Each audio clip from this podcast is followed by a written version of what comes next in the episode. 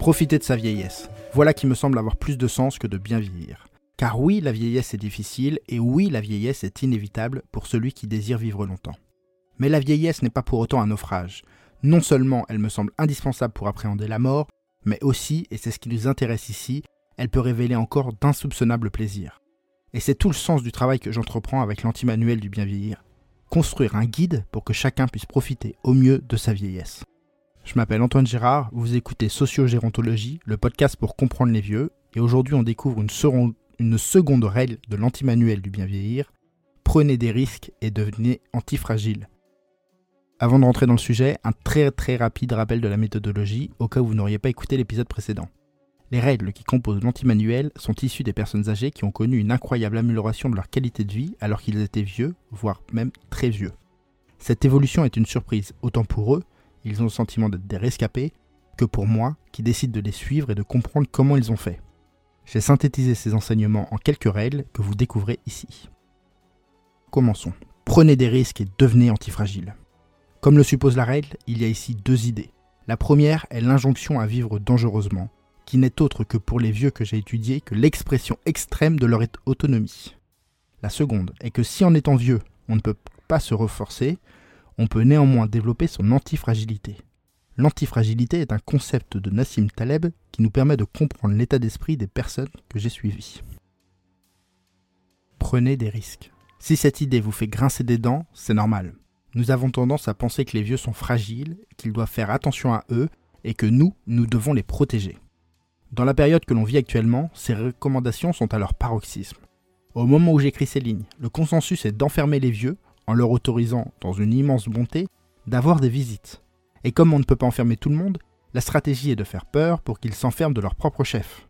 Alors bien sûr, le virus est mortel. Bien sûr, les vieux sont davantage vulnérables que les autres. Bien sûr, surcharger nos hôpitaux est impossible, car avoir à choisir entre deux vies est inconcevable. Mais, mais les vieux dont je vous parle ici, et donc attention, je ne parle pas de tous les vieux, ceux que j'ai réinterrogés à la sortie du confinement, pensent à peu près ceci. Vous savez, monsieur, je peux mourir en tombant dans ma salle de bain ou dans les escaliers. Si je devais vivre pour ne pas mourir, ce ne serait plus une vie. J'insiste, tous les vieux ne pensent pas ainsi. D'ailleurs, ceux-ci n'ont pas attendu la crise sanitaire pour penser comme cela. Car même en dehors de cette crise sanitaire, nous, professionnels ou aidants, avons cette tendance protectrice, presque paternaliste avec les vieux. Nous disons d'ailleurs nos aînés, nos anciens, pour signifier cette relation. Nous les aimons et nous voulons les protéger.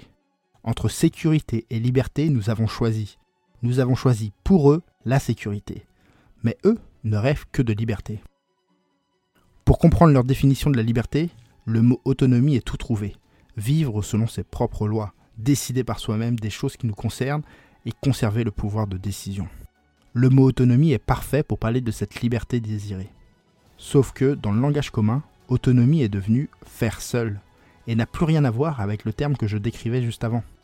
Corriger la définition de ce terme me semble indispensable, mais ce n'est pas l'objet de cet épisode. Aussi, gardez à l'esprit que lorsque j'utilise le terme autonomie, il sert à signifier le pouvoir de décision, et le terme de liberté signifie l'absence de contraintes extérieures.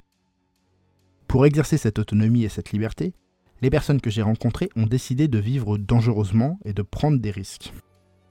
Entendons-nous bien, L'évaluation du risque est réalisée par les proches qui, eux, voudraient nous mettre sous une cloche de verre. 2. Vivre dangereusement ne signifie pas se mettre au base jump ou au kayak dans l'Amazonie. Tout simplement parce que ces activités ne sont pas dans leur spectre, elles n'ont aucun sens pour eux.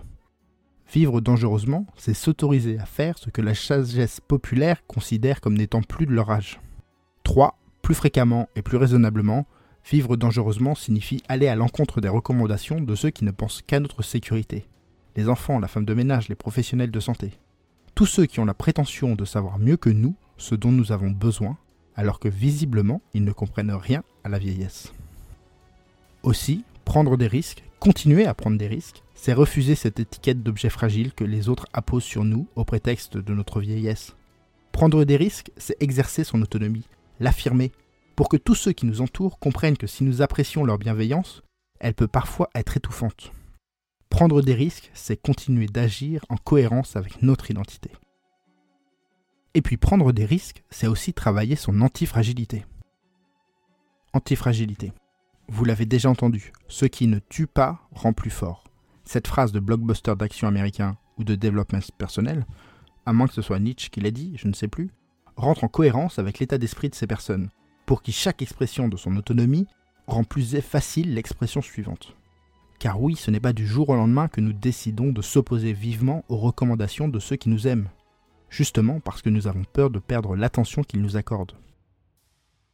Le concept d'antifragilité, qu'est-ce que c'est?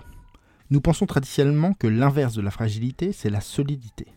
Nassim Taleb nous explique que non, l'inverse de la fragilité, c'est l'antifragilité. C'est-à-dire que l'objet se renforce face à une force qui pourrait potentiellement l'abîmer. Prenez deux verres, l'un en cristal, l'autre en plastique. En tombant, le verre en cristal se brise, celui en plastique rebondit. L'un est fragile, l'autre est solide, robuste, nous dit Taleb. Un verre antifragile serait un verre qui serait de moins en moins fragile au fur et à mesure des chutes. Il se renforcerait, de sorte que non seulement il ne craignerait plus de chuter, mais espérerait même la prochaine chute de manière à se renforcer encore. Bien sûr, un tel verre n'existe pas. La question est donc, comment cela s'applique aux personnes? Une personne fragile craint d'être exposée au stress ou à l'inattendu, car potentiellement cela pourrait lui faire du mal. Une personne robuste est indifférente à l'inattendu ou au stress, car il a les ressources pour revenir à son état d'équilibre. Typiquement, la résilience s'inscrit dans cette démarche de remobilisation des ressources pour faire face aux événements. Une personne qui profiterait des éléments stressants ou inattendus pour se renforcer est antifragile.